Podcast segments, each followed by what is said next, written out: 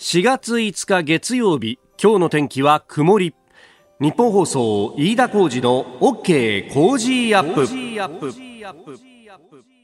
朝6時を過ぎました。おはようございます。日本放送アナウンサーの飯田浩二です。おはようございます。日本放送アナウンサーの新業一華です。日本放送飯田浩二の OK 工事アップ。この後8時まで生放送です。さあ4月に入ってまああの学校などは今週から指導というようなね、えー、ところもあるかもしれません、はい、まああの特にね小学校だとか中学校だとかだと始業式今週でというところでまああの春休みをね、えー、過ごしていよいよ学校にというところですけれどもうちもですね、あのー、子供がいよいよ小学校に上がるというところでありまして。入学式ですね。いやいよいよ入学式なんですけどもうその前の準備でですねもうこの週末も含めなんですが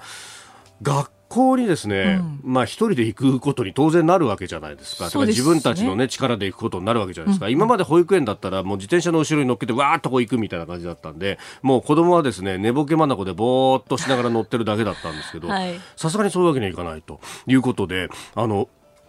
学校へのね、うん、ええー、生き方をきちんと教えて、で、それをこう練習をすると。いうのをですね、えー、それこそ、あの、先週だったかな、あのー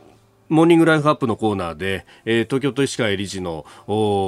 川上先生のね、お話を伺った時にお話を伺ったっていうかもうほとんど、あの、後半の方はうちの相談になってたんですけど、あの、小学校に上がる子たちにはどう教えたらいいんだとか、はい、どういうことを気をつけたらいいんだとかですね、根掘り葉掘り聞いたところ、やっぱりあの、学校に行く、そのね、えー、通学路の練習っていうのは必ずしといた方がいいと。で、ね、目印をいっぱいこう見つけといたりとか、あるいは、こう、なんかあった時に、ここだったら、あの、大人の人がいるんでね、こういう、こう、お店があったりとか、そういうところにこう、駆け込んだ方がいいというね、えー、ところも含めてピックアップしておいた方がいいという話があってですね。うん、で、あそうかそうかと思って、で、金曜日、えー、番組が終わった後、ええー、雑務をこなしてですね、午後、ちょっと早めに帰れたんで、まあ、お天気も良かったし、じゃあ、一丁練習してみっか、なんつって、やったんですけど、はい、えー、うちのですね、住んでいるマンションの、えー、玄関を出て、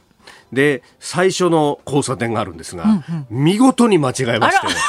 最初の交差点をね、まっすぐ行きゃいいのに右に曲がるっていうですね、どうした？もうそこからまたね、意気揚々、自信満々に歩いていくもんですから、はい、こうしばらく経って、ちょ、待って待って待って待って待ってっていう。あの、あ、この子はひょっとしたらものすごい方向音痴なのかな とかね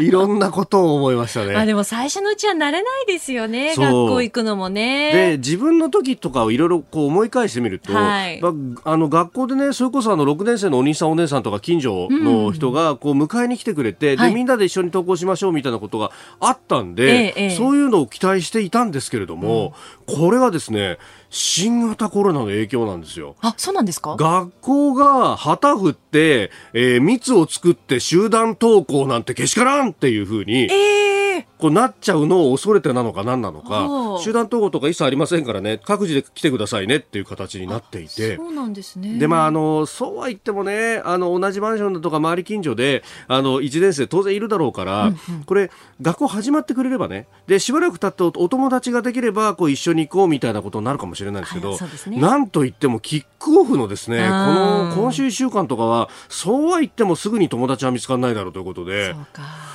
本当どうすんだと。で、うちですね、あの、妻もフルタイムで働いていて、あの、7時半には家を出ないとまずいぐらいの結構忙しい。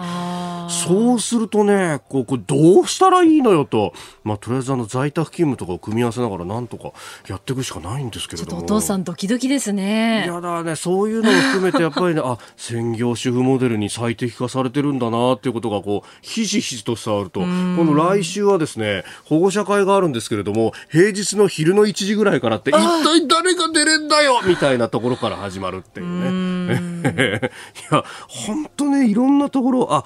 そうシステムってものが変わってないところがいっぱいあるんだなってことに気づかされております。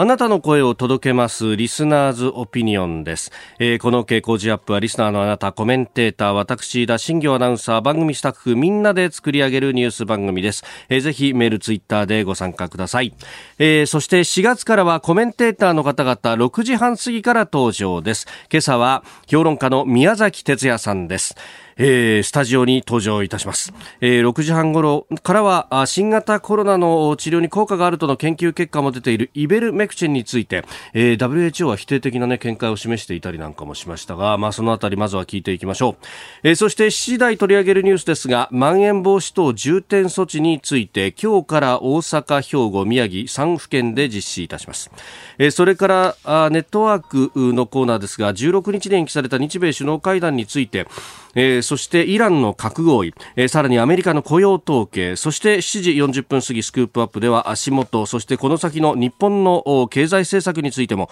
考えていきましょう。今週はメールをいただいた方の中から抽選で毎日2組4人の方にエイブル白馬五流お隣ふと1日券をプレゼントします。長野県白馬村にあるエイブル白馬五流スキー場では新たな衛生対策として除菌効果がある光触媒コーティングを溶剤をを使い分けて施工しました。施設内の接触感染のリスクを軽減し、お客様が楽しく過ごせるよう衛生環境向上に努めています。エイブル白馬五流から残り少ないシーズンを楽しんでいただくために、リスナーの皆さんに大人リフト1日券を抽選で毎日2組4人の方、5日間で10組20人の方にプレゼントします。え積雪情報などは事前にスキー場のホームページからご確認ください。えそしてコージーアップの番組ホームページにもプレゼントの応募フォームがあります。え、こちらからも応募ができますので、ぜひご利用ください。ここが気になるのコーナーです。スタジオ朝刊各紙入ってまいりました。えー、スポーツ新聞も一面トップで、えー、上げている昨日のですね、えー、水泳の日本選手権、えー、池江璃花子選手があ東京オリンピック代表に内定と。えー、いうニュース朝日と産経が一面トップで報じています、まあ、あのスポーツ新聞は、ね、各紙もカラー写真でというところですので、まあ、これについて後ほどエンタメトレンドアップのゾーンでも、ね、えー、詳しく取り上げてまいります。で、まあ、それ以外の各紙を見ますと今日は一面バラバラという感じで、えー、読売新聞は EV、えー、電気自動車ですね、えー、車産業を揺るがすという、えー、脱炭素への道という特集の記事を書いております、まあ、特集で一面というところが多いですね。それから毎日新聞は日本の、えー、放射性廃棄物についてカナダで受け入れ構想があるということを書いております、えー、それからあ日本経済新聞は企業の不動産売却加速ということで、まあ、あのこの辺だとねあの電通が本社売却したりだとか、えー、いろんなところが、えー、やってますけれども持たざる経営に転換と、まあえー固定費をどんどん削減してというようなこう流れになっているのかと、まあ、あこのあたり足元の経済については後ほど、えー、宮崎哲也さんと7時台深めていこうと思っております。さて、えー、そんな中ですが、えー、昨日4月4日に発表されてましてこれが総合面などにも出ておりますが、えー、沖縄県の南西諸島あの本島と宮古島の間、まあ、ここはかなり広い、えー、水域空いておりましてそこをですね、えー、いろんな船が通っていくということは、まあ、まあまああることなんですけれども、えー、ここをですね、えー、中国の空母遼寧などが、えー、通過をしたということ。昨日ですね、えー、統合幕僚監部防衛省自衛隊、え、の、まあ、統括ですけれどもそこが発表しております、えー、日本の領海への侵入はなかったということです。でもうこの空母遼寧のですね写真付きで、まあ、載せている新聞なども結構ありまして、えー、これがですね、えー空母遼寧など6隻が3日から4日にかけて沖縄本島と宮古島の間を通過し東シナ海から太平洋へと展開したということでありました。でそれと合わせてですねあのーホームページなどを見ますと、えー、中国の哨戒機 Y9 という哨戒機も同じところを、まあ、同じようなタイミングであろうと思うんですけれども通過したということが出てきております。であのこの遼寧がかなり注目されるんですけれども、まあ、中国の初の空母だということで、まあ、6隻あるということはで、えー、ミサイル駆逐艦などが入っているということで空母打撃群のような形で、えー、おそらくは航行したんだろうと、思いますし、まあ、これが、えー太平洋側に出ていくということになるとえー、あの、台湾においては、まあ、ある意味、こう、台北などが、大都市があるのは、えー、台湾の島のですね、どちらかというと、こう、西側。で、台湾は真ん中に、えー、大きな山が、えー、そびえ立っておりますんで、えー、その、まあ、反対側、えー、東側の方の基地から、あ航空機を上げて、で、西側をたに対応するというようなことも、あの、作戦のかなり、えー、重要なところを占めているんですが、その背後を狙うような形で、この空母打撃軍が行くっていうのは、まあ、台湾にとっては非常にセンシティブな情報でもあろうというところです。で、またですね、えー、この6隻の中に、あの、この空母、えー、遼寧がかなり注目されるんですが、えー、最新鋭のですね、連配級ミサイル駆逐艦というものが入っていて、で、これですね、あの、先月3月の19日にですね、えー、このミサイル駆逐艦が、まあ、対馬海峡から日本海の方へ航行するのを確認したという発表がありました。えー、この時は艦艇計3隻だったんですけど、えー、連配級っていうのは日本近海で、え、活動するのを海上自衛隊が確認したのはこの時が初めてで、で、この時もですね、あのー、連配級の駆逐艦看板号101というものが通っていったんですが、えー、どうやら今回も同じ101がですねこの空母打撃群の中に組み入れられているというようなことも考えると非常にこの打撃力がアップした形で、えー、台湾及び南西諸島に対してプレッシャーをかけてきていると、えー、いうことも考えるとですね、まあ、あの非常にセンシティブな話だなというふうに思います、えー、実は前回その3月19日に確認されたというのが、えー、日米の2プラス2が16日に行われた直後であったと。で、えー、今回はですね予定であれば4月の8日出発9日あたりから、えー、日米の首脳会談が行われるというようなこともあって、まあ、これが、えーー、まあ、ちょっと伸びたというような報道もありました。けれども、まあ、その辺に向けてですね、えー、非常にこう鞘当てが強まってきているなということを感じるニュースでもあります、えー、読売新聞この沖縄宮古間の空母通過の記事の上には、え、日本とドイツが初めて2プラス2を行うと、え、4月中旬16日軸というようなことも出てきております、え、いよいよですね民主国家とそして、え、独裁の戦いというようなもの、えー、この民主国家の連合というものが、まあ、かなり表に出てきたなという感じもございます、えー、以上ここが気になるでした。4月からコメンテーターの方々この時間からのご登場です。今朝は評論家宮崎哲也さんです。おはようございます。おはようございます。よろしくお願いします。さあ、えー、まずこの時間はですねイベルメクチンについて取り上げてまいります。前回あの、はい、出演した時にえまああの効果、日本人に対する効果は分からないけども、はい、とりあえずは安価で副作用の可能性が薄いので、えー、緊急使用したどうかとい。う提言をしたあれですね。はい、えー、えー、まあ臨床のお医者さんもね、結構この有用性についてっていうのは、まあ東京都医師会の尾崎会長などもおっしゃってますけれども、一方で WHO は治験に限定すべきだというような見解が出てきた、ね、そうですね。治験以外の使用というのは控えるべきだという見解なんで、まあ WHO がね、こういうものを出してしまうと、はい、ちょっとあの日本政府としてこれを押してまで、えー、緊急使用をやろうというような域にはないですね。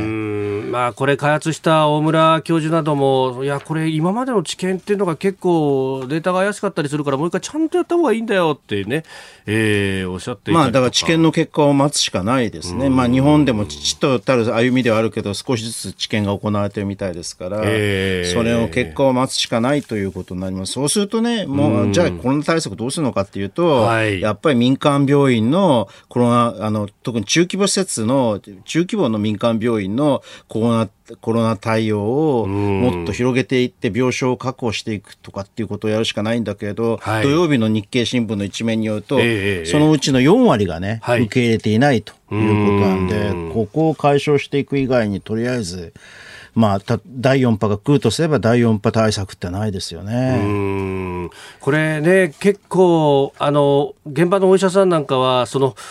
病床がこういっぱいになると。で、えー、回復してきた人たちを本当は他の病院に転院させたいんだけれども、これが結構基準が厳しくって。そうそうだからその基準を緩和するという必要性があって、だから、まあ、これも前回言ったことと同じことですけど、転院を促進していく、はい、病床を増やしていく、えー、民間、特に民間、中規模の民間病院の、この病床を増やしていくと。例えばね、民間、この記事によるとね、はい、えー、民間、中規模の民間病院は周囲には病院がたくさんある。必ずしも自分のところで受け入れる必要はないと、周辺病院とのお見合いが続く状態を打ち明ける。お見合いなんだって。お見合いっていうことになるこれはね、やっぱりね、はい、あの、日本医師会さんとかですね、えー、病院協会さんがですね、ちゃんとコーディネートしてですね、お見合いを解消していく以外にないと思いますけどね。まあ、今ね、結構、その、まあ、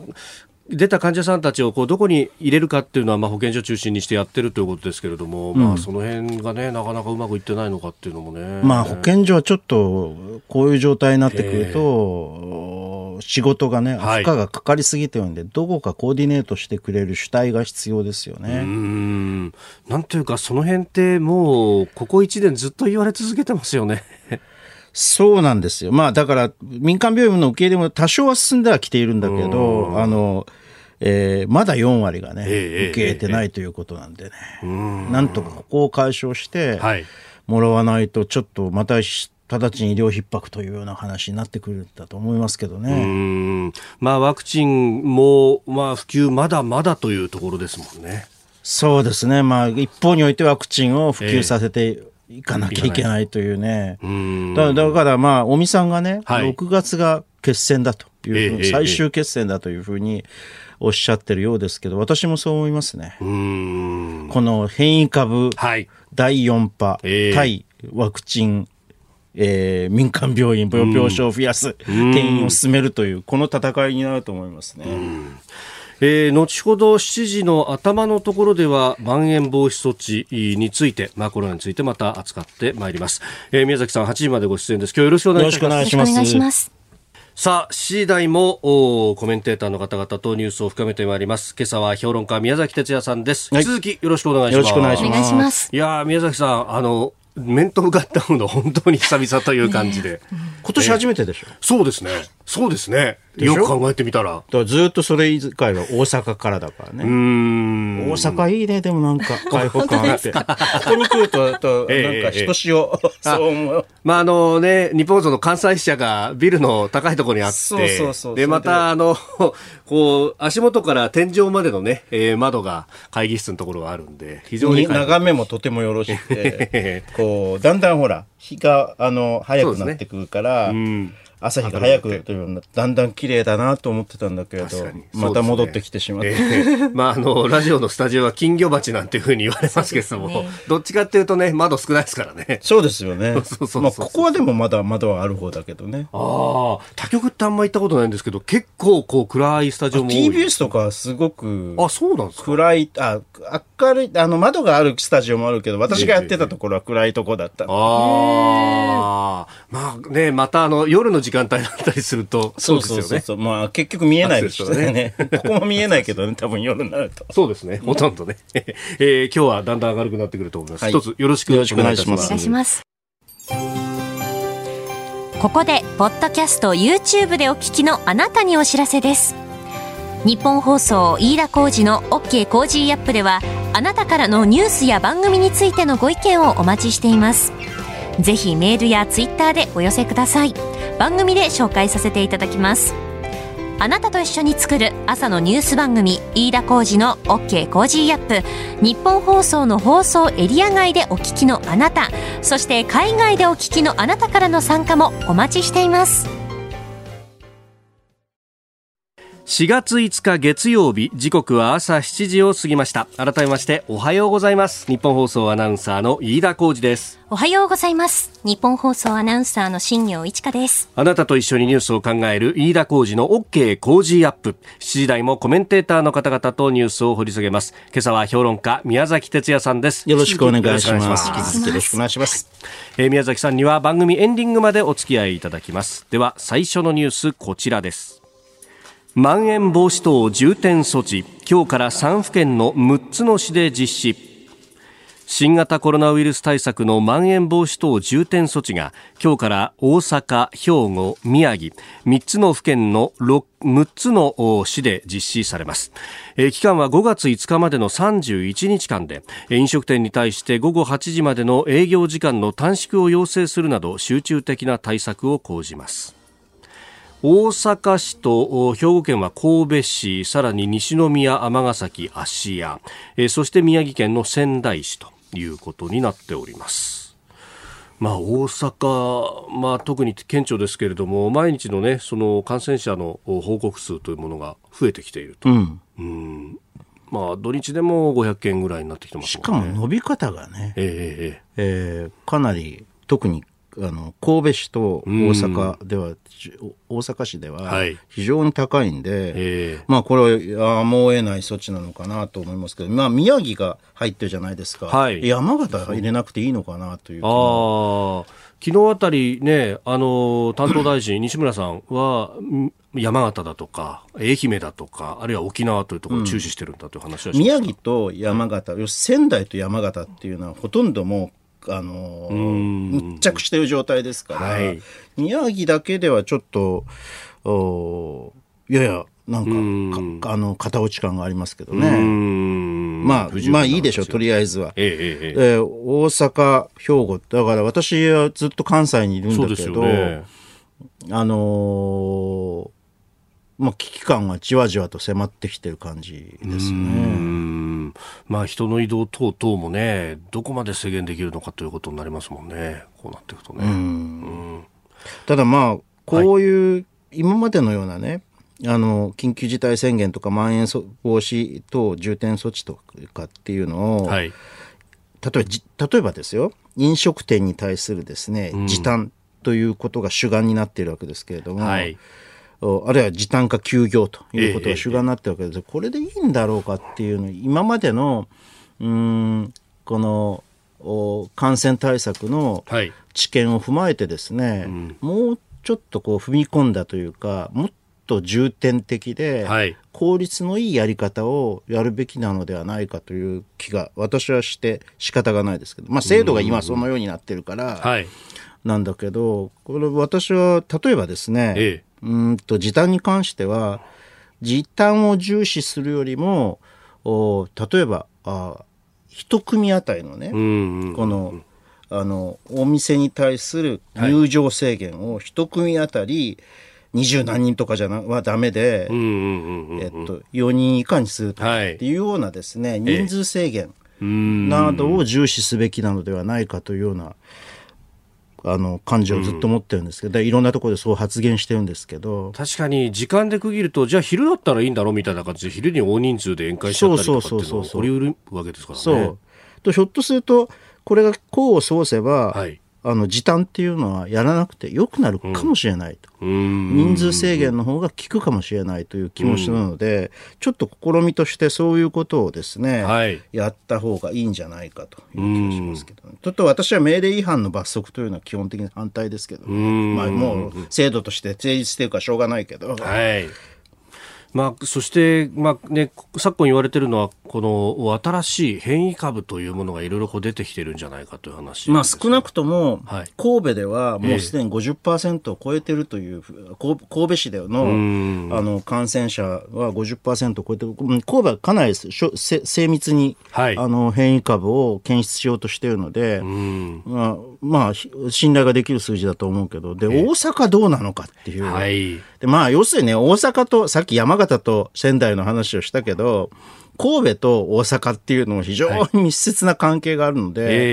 大阪の今の伸び方を見ると変異株が相当増えてるのではないかというふうに推認するに足る状況だと思うんですよね。でこれに対応するのにその基本的に原則入院というのをこうちょっと事務連絡を変えて、えー、ホテル療養も可というふうにしたんですが、うん、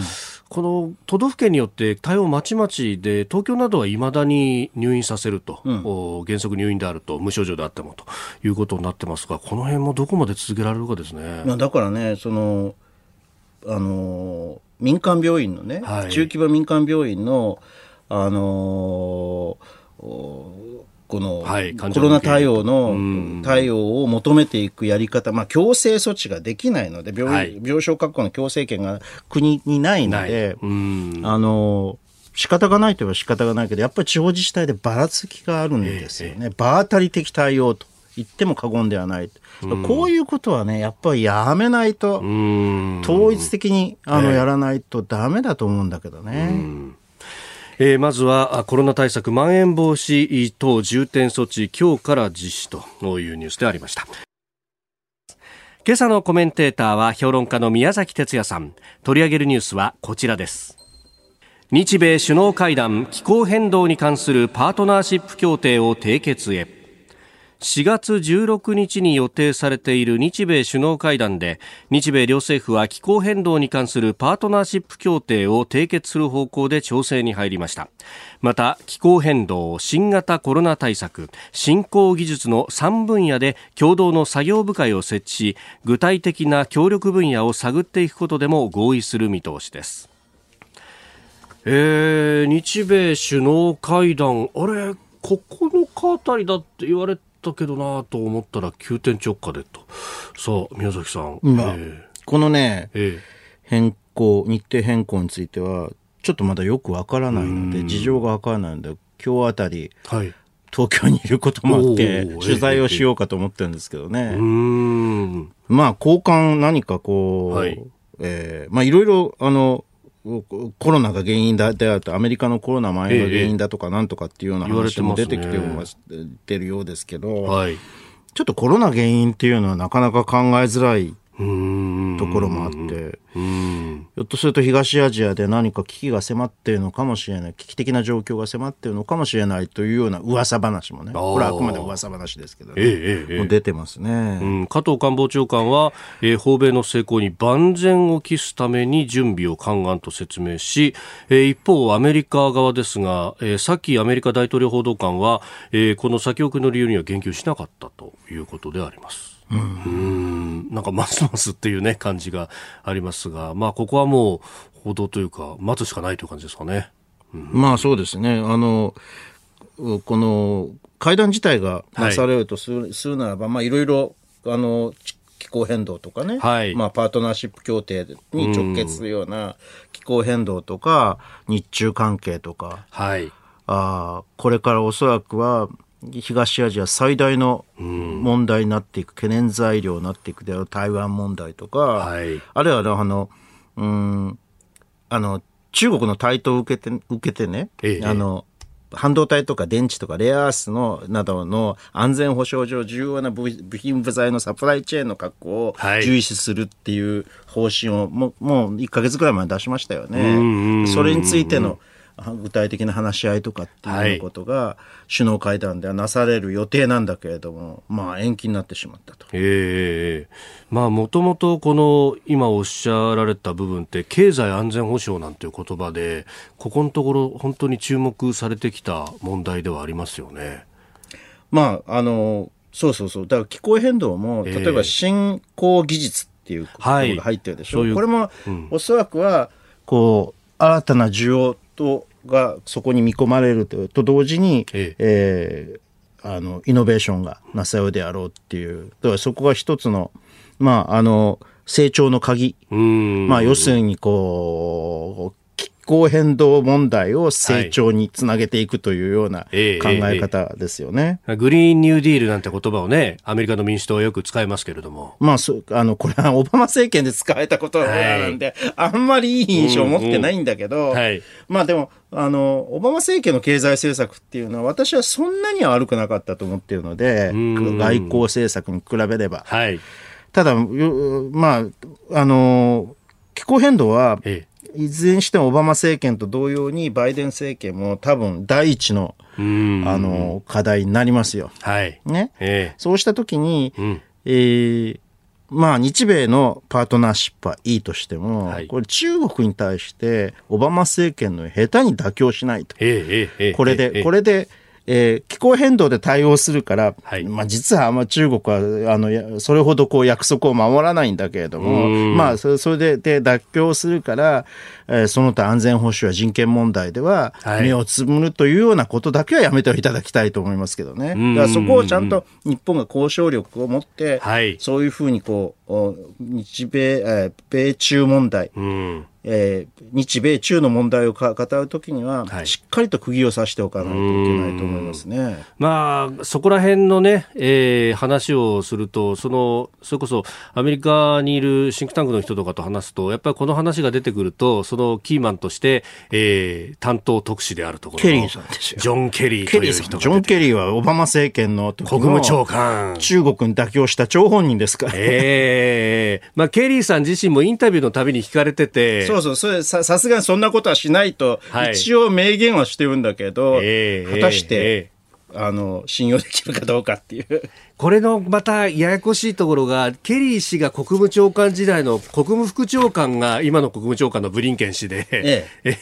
ええさきさんはその時の国務省報道官だったとか考えると、やりにくいんじゃないかって話が出ますね。まあそうですね、うん、それはあるかもしれませんね。ん。ただまあ、はい、今のこの国務長官のブリンケンとか、あるいはサリバン、えー、と安全保障担当補佐官の姿勢というのは、割と明快で、私は対中姿勢というのは割と明快でいいと思いますけどね。うんまあ、その辺もこう含めて、経済面も含めて、うん、この中国というものにこうどう向き合っていくかっていうのが、まあ、この首脳会談のテーマにも当然、まあ、もっと言うと、おそらくは台湾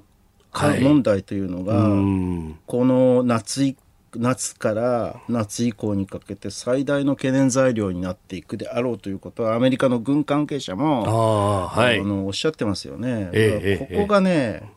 えー、まあバイデン政権の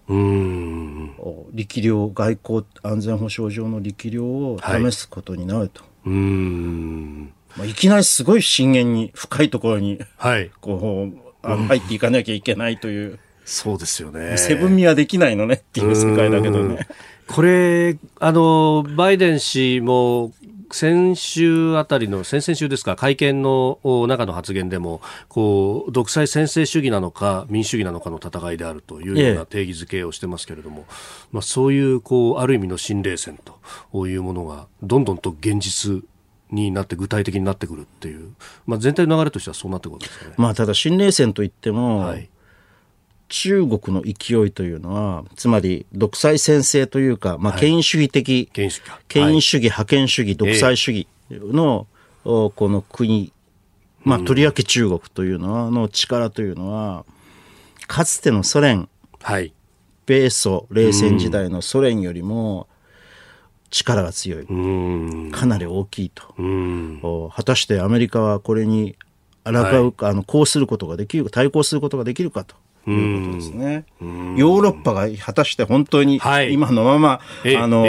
おこちら側にいてくれるかどうか。はい。この今朝方、読売新聞は、あ総合面のところで、日独の2プラスをやるというのが出てましたけれども、まあ、一方で、あの、投資協定、年末に締結してましたよね。どっちが本当なんですかね？だから経済的経済の面ではやっぱりヨーロッパは中国に依存せざるを得ない。特にまあコロナで相当冷え込んでいってますから、はい、えー、あの生きないだけの需要ではあの到底けあのヨーロッパ経済を支えることができないとなると、はい、えー、中国からの中国の需要とか投資とかをですね、はい、必要としてくると、いうことになりますよね。そうすると、そのさっきのグリーンニューディール環境の面でのっていうところなんですが、あれ、旗振り役ってヨーロッパですよね。そう。こっちも妥協？こっちもね、妥協するかもしれないというね。だからね、厄介なんですよ。つまり、ソ連はまださ、はいこう壁の向こう側であってさ、経済の面でこちら側に侵食してくることはなかったわけ、はい、ところがね、まあ、一帯一路もそうだけどさ、え経済の面で、えー、あるいは環境とか、まあ、環境がどれくらい中国が約束を守るかわからないけども、はい、そういうこうあの軍事ってハードな軍事とか、ハードな安全保障面以外のところでじわじわと,、とこの侵食してきているので、まあ、しかもねこのそういう経済政策とかっていうところでは、はい、あの実はこの近年よく言われるのは、えー、ああいう権威主義的な国家の方がうまく対応できる。特に激変している経済、国際的な経済環境の中では、はい、実はああいう、こう、権威主義的な国家の方がうまく対応する、えー、迅速に対応できるというようなですね。はい、まあそれはね、あの全面的な真実ではないんだけど、変面の真実をついているとも言える。はい、その時に我々民主国家は、これに、えー、こう、十分な対応力を持っているかっていうところがこれから問われてくるということですね。このね、コロナ対応というのもまさにそこで、で、新興国をそこでもって、いや、もうアメリカの時代は終わったんだという形でどんどんこう、前に出ていくっていう中国の手法を見てきますもんね。そうですね。うんまあでもワクチンの質とかを考えればね、おそらくは、はい、うんあのファイザーとかモデルナが作ってるような mRNA ワクチンの方がこれ、はい、あの将来的なことも考えて高いと思うんですよね。うんえー、この時間宮崎哲弥さんとお送りしてまいりました。さあ、そしてここで番組からのお知らせです。再来週4月19日月曜日からのコージーアップは、毎度おなじみ2ヶ月に1回の特別企画をお送りします。コージーではコロナワクチンについて掘り下げます。どうなるワクチン？首都圏の知事が登場。工事専門家会議。4月12日から高齢の方へのコロナワクチンの接種が始まります。コージーでもとことん掘り下げていきます。うん、4月20日火曜日には埼玉県の大野元弘知事、はい、4月21日水曜日には神奈川県の黒岩祐二知事が決定しております。うん、そして、いや、今日はここまでにしましょう。えー、そしてコメンテーター6時台前半から生出演です。19日月曜、ジャーナリスト須田慎一郎さん、20日火曜、数量政策学者高橋洋一さん、21日水曜日、カミングスーン、えー、22日木曜日経済学者飯田康之さん、えー、23日金曜日は外交評論家三宅邦彦さんです。水曜決まっとらんのがいいとカミングスーンですからね。今まさにですね交渉を重ねている最中です。はい、はい、お待ちください、えー、そしてさらに6時40分過ぎからの黒木ひとみさんの朝ナビにはショーアップナイター解説者の里崎智也さんが登場します。えー、あそうか。セリフ割り俺じゃなかったんだ、はい、ごめんね。いえ4月19日月曜日からの飯田浩司のコージーアップぜひよろしくお願いします。えー、今朝は評論家宮崎哲弥さんとお送りしております。引き続きよろしくお願いします。よろしくお願いします。続いて教えてニュースキーワードです。アメリカ雇用統計アメリカ労働省は2日3月の雇用統計を発表しました。景気の動向を敏感に反映する非農業部門の就業者数は前の月と比べ91万6000人増加。失業率は6%で前の月の6.2%から改善が見られます。えー、この後スクープアップでもね日本経済についても取り上げますがさあアメリカ経済はこれは回復基調と見ていいんですか？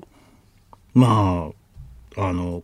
ちょっと不謹慎な言い方になってしまうかもしれませんが、今よく言われているのは、はい、55万人の死者をコロナで出したアメリカの方が経済は活発で、内需は旺盛で、はい、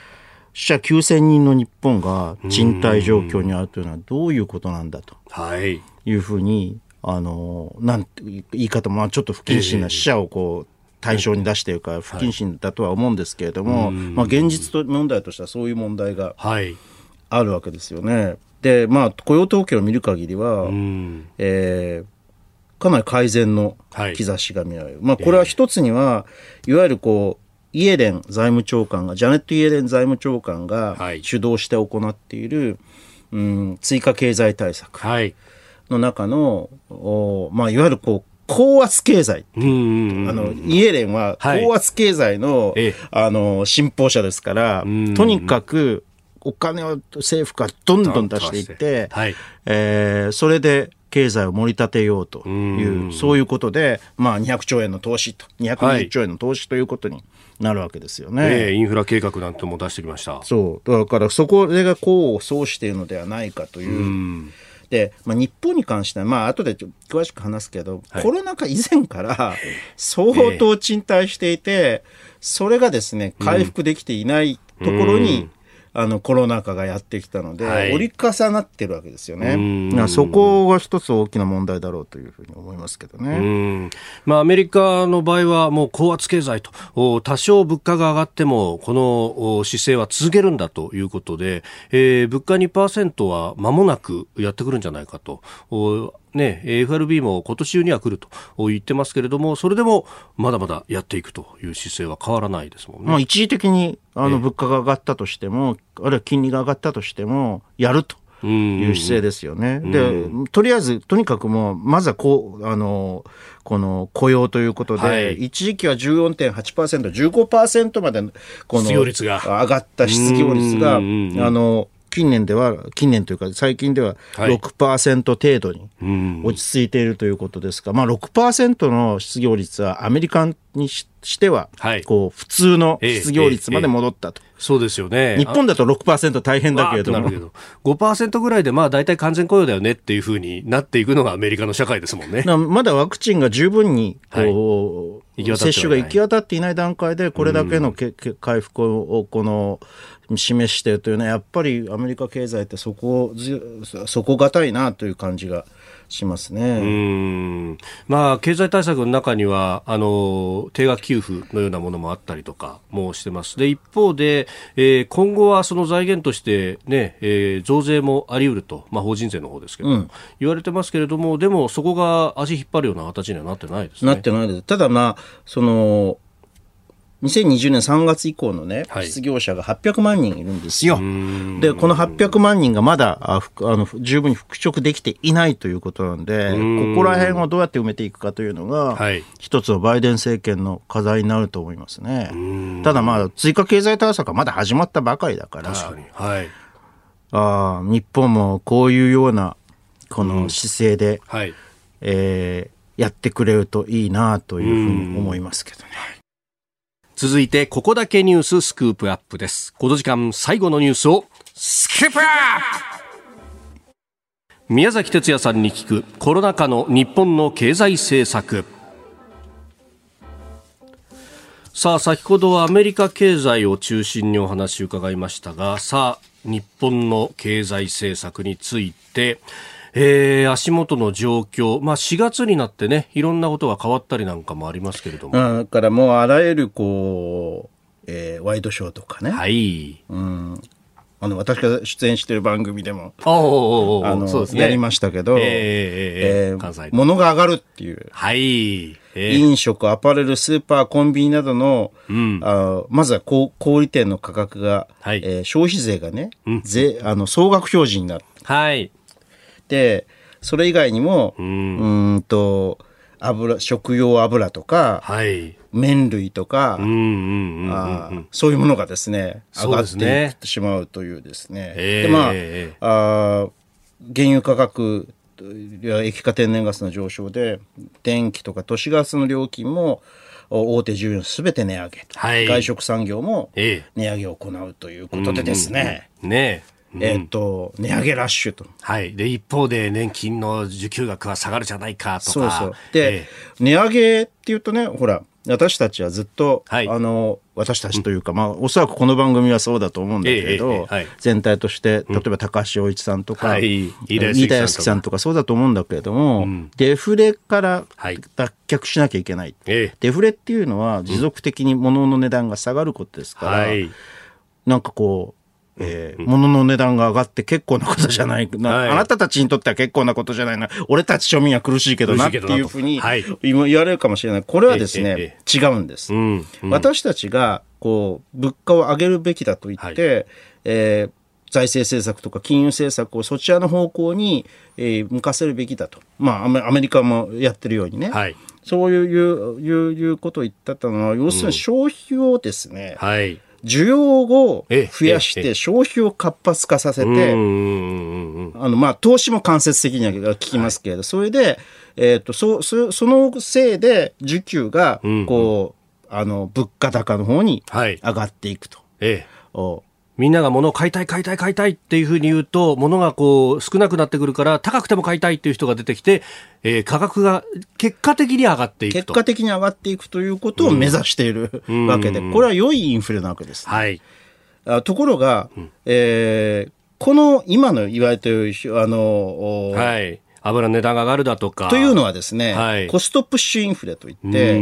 いわゆるこの、うん、供給側の都合によって、例えば原材料が上がったとかですね、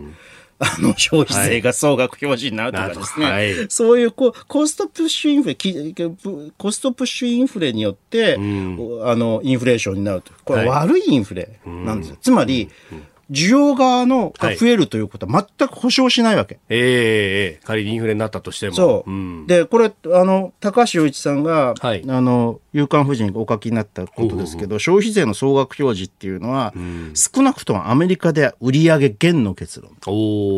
売上が下がっちゃった総額表示にすることで、はい、私はそそもそも総額表示というのはごまかしだと思うけどね。あの、ちゃんと消費税税額を明示しろと。はい。あの、これは要するに、通税感というのを、はい、あの、消費者の通税感というものをなくすために、緩和するために行われる措置でだというふうにしか考えられないですけどね。えー、だからこう、どんなに増消費増税していっても、はい、この総額表示だからよくわからないっていう。確かに。単に、単に値上げかなと思う。ええーで、切りのいい数字だとね、ますますわかんないですもんね。そう。という、うん、で、で、しかもそれは結局売上減になる。ということは、コストプッシュインフレってが起こ起こると、大体これは、はい、あの、売上増ではなくて、売上減になっていて、まさしくね、あの、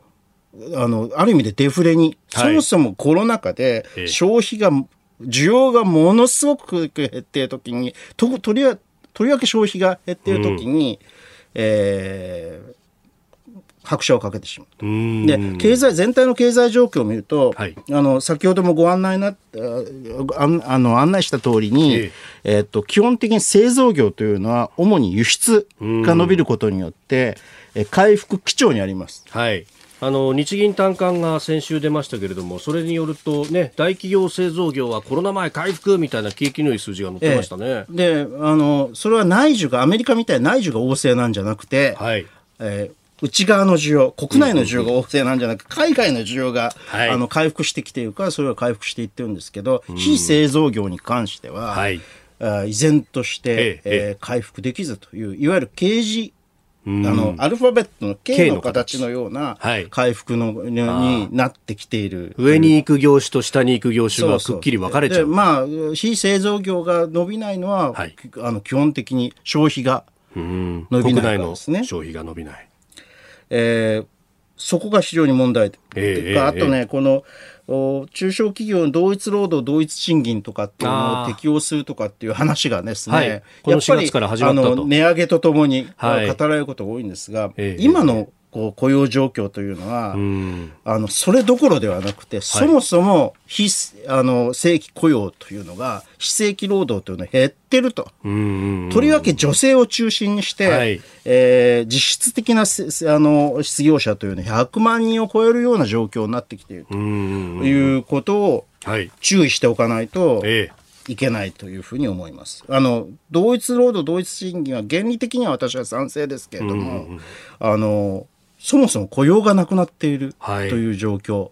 非正規雇用がなくなっているという状況が、うんうん、非正規雇用がなくなれば、はい、要するに今まで雇用された人っていうのが、あの賃金なくなっちゃうわけですよ。消費できませんよね。うん、ゼロがますます消費が盛り上がらないと。そうですよね。いうことですよね。だからこの経済が厳しい状況でドイツ労働、ドイツ企業をいたずらに導入してしまうと、かえって、これが、こう、人を減らす口実になってしまったりとか、いや、だって賃金払えなくなっちゃいますものって企業の方もおそういうことそういうことになりかねないのでね、やっぱり経済政策っていうのは、私はずっとタイミングだと、タイミング。とにかくタイミングをしてはならないということを、はい、ずっと申し上げてきたんですけれども、えー、おまあでも、そういうことだなとするならば非正あの非正規労働者に対して何らかのセーフティーネットもっと強力なセーフティーネットを張らないと、はい、ちょっと現状はあのー、